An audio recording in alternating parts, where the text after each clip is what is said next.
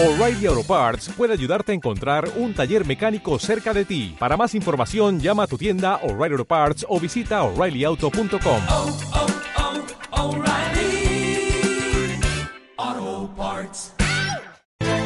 Tresis te ofrece el foco de la inversión. Con Virginia Pérez Palomino. Virginia, ¿qué tal? Buenos días. Buenos días, ¿cómo estamos? ¿Foco que sitúas dónde? Bueno, en el aspecto que tenemos eh, técnico tan débil en los mercados. Mm, ¿Te preocupa? Me preocupa notablemente porque, bien, si bien es cierto que hemos aguantado los, los soportes en Europa y que todavía tenemos ahí esos mínimos de septiembre y marzo que aguantamos perfectamente, me preocupa mucho que cualquier movimiento americano, cualquier eh, resfriado americano, pues pueda suponer para nosotros una pérdida de soportes importantes. Eh, ¿Qué soportes son los más importantes para la bolsa española y para eh, el mercado europeo, para Europa? Bueno, eh, estábamos marcando ahora mismo en Eurostock la zona de los 3.306, ¿verdad?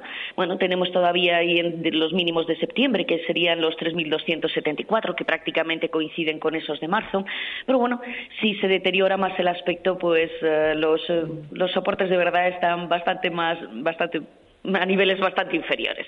¿Qué es lo que ocurre? Una de las cosas que yo creo que, que tenemos que ver en estos, estas zonas de soporte que estamos, eh, que son tan importantes, mm, es ver los índices más en total return, porque como estamos viendo un largo plazo, tenemos que ver más, eh, que incluir todos los hechos relevantes que se han producido dentro de las acciones que, que componen esos índices.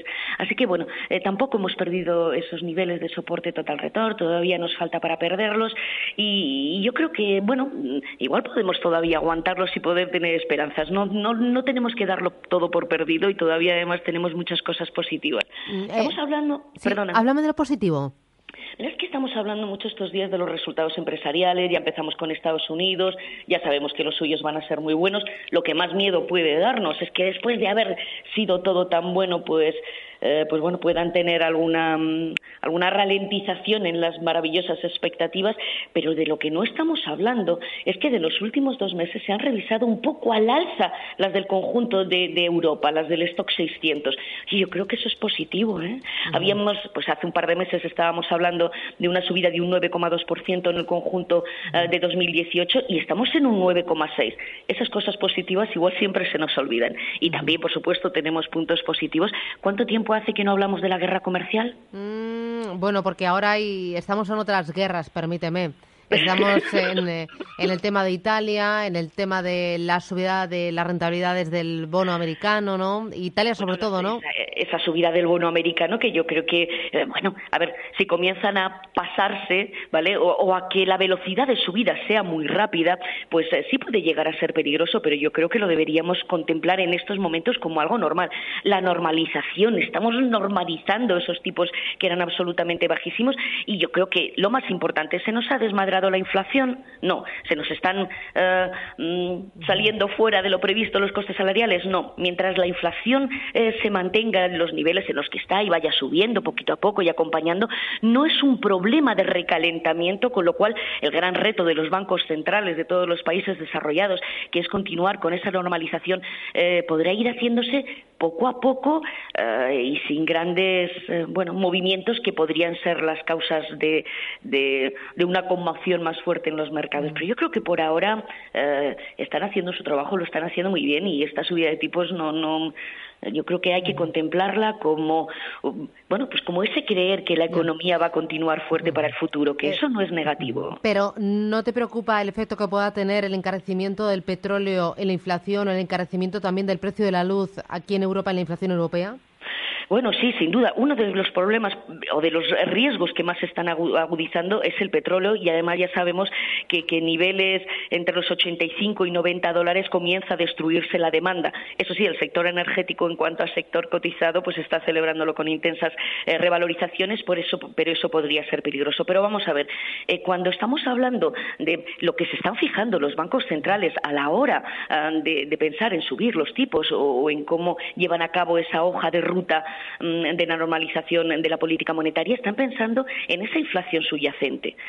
Sí que es peligroso para el conjunto de, la economía que la inflación global esté, eh, que sea más elevada por los alimentos o por la parte de la energía, pero esos dos elementos salen eh, de, la inflación subyacente que es la que contemplan eh, los, los bancos centrales. Preocupada, sí, porque como ya te digo, sobre todo esa destrucción de la demanda que se produce en el caso del petróleo a partir de los 85-90 dólares, eh, bueno, pues, pues eh, sí puede ser preocupante, sobre todo si se mantiene de una manera sostenida en el tiempo, que ahí es donde yo creo que están los mayores problemas y de todas maneras veremos qué ocurre en la reunión de noviembre de la OPEP y si finalmente pues deciden volver a incrementar esos niveles de, mm, eh, de producción, que yo creo de todas maneras que todos esos países de la OPEP lo necesitan. Es decir, eh, muchos de ellos viven casi exclusivamente eh, del petróleo. Y, la financiación de sus cuentas públicas em, necesita eh, esos, esos incrementos de producción. Pero bueno, en fin, veremos. Em, en este escenario, como me decías que ojos si soporte, si se rompen soportes, si se si se rompen o antes de que se rompan, es mejor ir em, deshaciendo posiciones en bolsa, en activos de riesgo. A ver, eh, todo depende de cuál sea tu horizonte. Ya sabes que nosotros trabajamos con un horizonte de largo plazo. Entonces, bueno, nos interesa que las acciones en las que estemos dentro le veamos valor.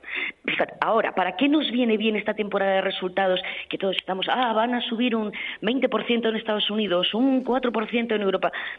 ¿Nos importa? Hombre, sí, claro que nos importa en líneas generales, pero sobre todo lo que nos importa es que las acciones que nosotros tenemos en cartera se someten a examen y, y para ver si las guías que tenían comprometidas pues se cumplen o no se cumplen. Eso es lo que más nos importa, que las acciones que tengamos en cartera seamos capaces de mantenerlas, ocurra lo que ocurra. No nos olvidemos, cosas positivas, me decías, las elecciones brasileñas. Otro punto que también tenemos positivo y que valorar, yo creo, de, de, mm, de una manera muy importante, sobre todo de cara a los emergentes. Así que yo creo que, hombre, todavía le queda la segunda vuelta, por supuesto, y todo va a depender de, em, de, la capacidad que vaya a tener este nuevo gobierno para implementar reformas que puedan potenciar el crecimiento del país. Pero es otro punto positivo, que a veces solo, solo tenemos solo seguimos los puntos negativos y los momentos de Italia tensos y que la situación de las negociaciones del Brexit cada vez se complica más, pero hay cosas positivas. Muy bien, pues me quedo con ese mensaje y veremos a ver si lo positivo reluce, brilla y eclipsa a lo negativo. Virginia, gracias. Gracias, buen día. Chao, chao. Chao. Tresis te ha ofrecido el foco de la inversión.